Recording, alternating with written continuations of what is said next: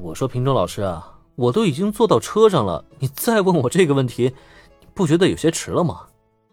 听到品种静的问题，林恩忍不住笑了。其实刚才在停车场的时候，他就已经发现对方的外强中干了。如若不然的话，上车后的他也不会一直沉默不语了。瞧瞧他此刻的模样，神色中带着一抹紧张和不安，很是给人一种即将登上战场的感觉。只是去见老丈人和丈母娘而已，真不用那么紧张嘛。林恩表示，经历小兰和原子的父母以后，这个业务他实在不要太熟了，好吗？啊，说的也是。见林恩一脸淡定，完全不是在伪装，不知不觉间，品种静也跟着松了一口气。当然了，他也是仅仅松了一口气而已。一想到自家的情况，他的精神就不由得再度紧绷了起来。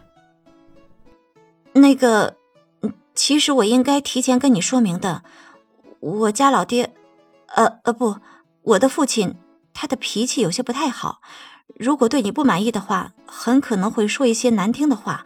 所以你要是觉得为难，咱们可以现在就掉头回去的。诚然，品种静作为大龄剩女，一直遭到家里的催婚。可是，他自己想找个对象很难不说。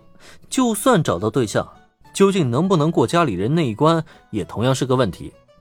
如果是母亲那边还好说，可自家脾气火爆、性格又固执的老爹，还真是让人一想想就头疼不已啊。哦，脾气不太好吗？原来如此，所以品种老师，你的脾气是遗传父亲的？说实话。品种静中途打起了退堂鼓，这让林恩多少有些意外。不过，考虑到他紧张的心情，倒也不是不能理解。也正因如此，林恩选择说一说俏皮话，逗一逗身旁这个可爱的老师。啊，你这家伙想打架吗？本来是好心好意提醒林恩，结果却莫名其妙遭到嘲讽，这顿时惹得品种静是怒目而视。这要不是在开车啊！他保证，肯定让林恩品尝一下什么是遗传自自家老爹的暴脾气。好了，开个玩笑而已，放心吧，品种老师。如果只是说话难听啊，我还可以忍受。毕竟，要是娶走人家的宝贝女儿，就算被骂两句，那也不是应该的嘛。对付品种静这样的女人，撩拨一下过后就得尽快安抚，不然就真的是在找架打。林恩很清楚这一点。因此，在安抚之余，他还顺势朝对方眨了眨眼睛。这一眨眼，就顿时闹了品种静一个大脸红了。没办法，此刻的林恩不仅没有路人眼镜伴随年龄增长，更是让他的魅力增添了几分。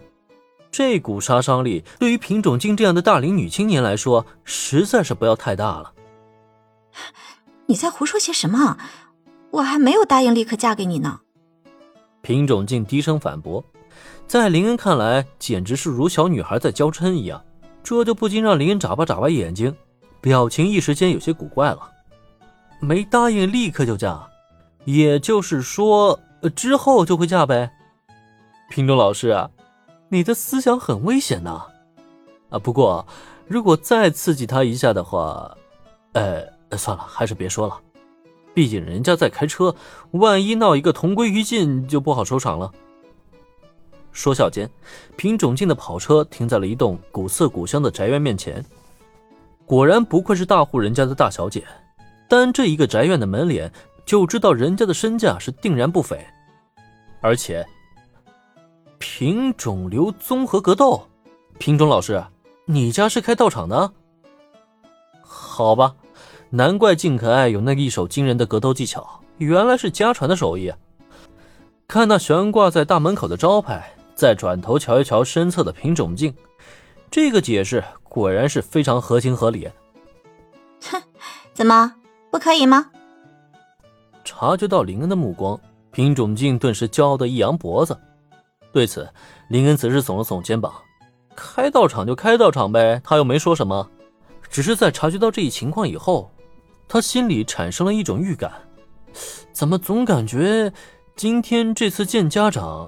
好像免不了会来上一场上门女婿和未来岳父的大战呢。不行不行，第一次上门就揍老丈人，这个实在是有些说不过去啊。看样子，接下来还是要保持克制，争取用良好的表现去赢得未来岳父岳母的认同。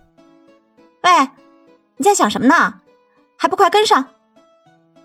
耳边传来的呼唤将林恩心中思绪打断了。这时抬头望去，品种竟已然推开大门，走进了庭院之中。哎，啊，来了！伴随林恩一声回应，接下来这场见家长的大戏是终于开幕了。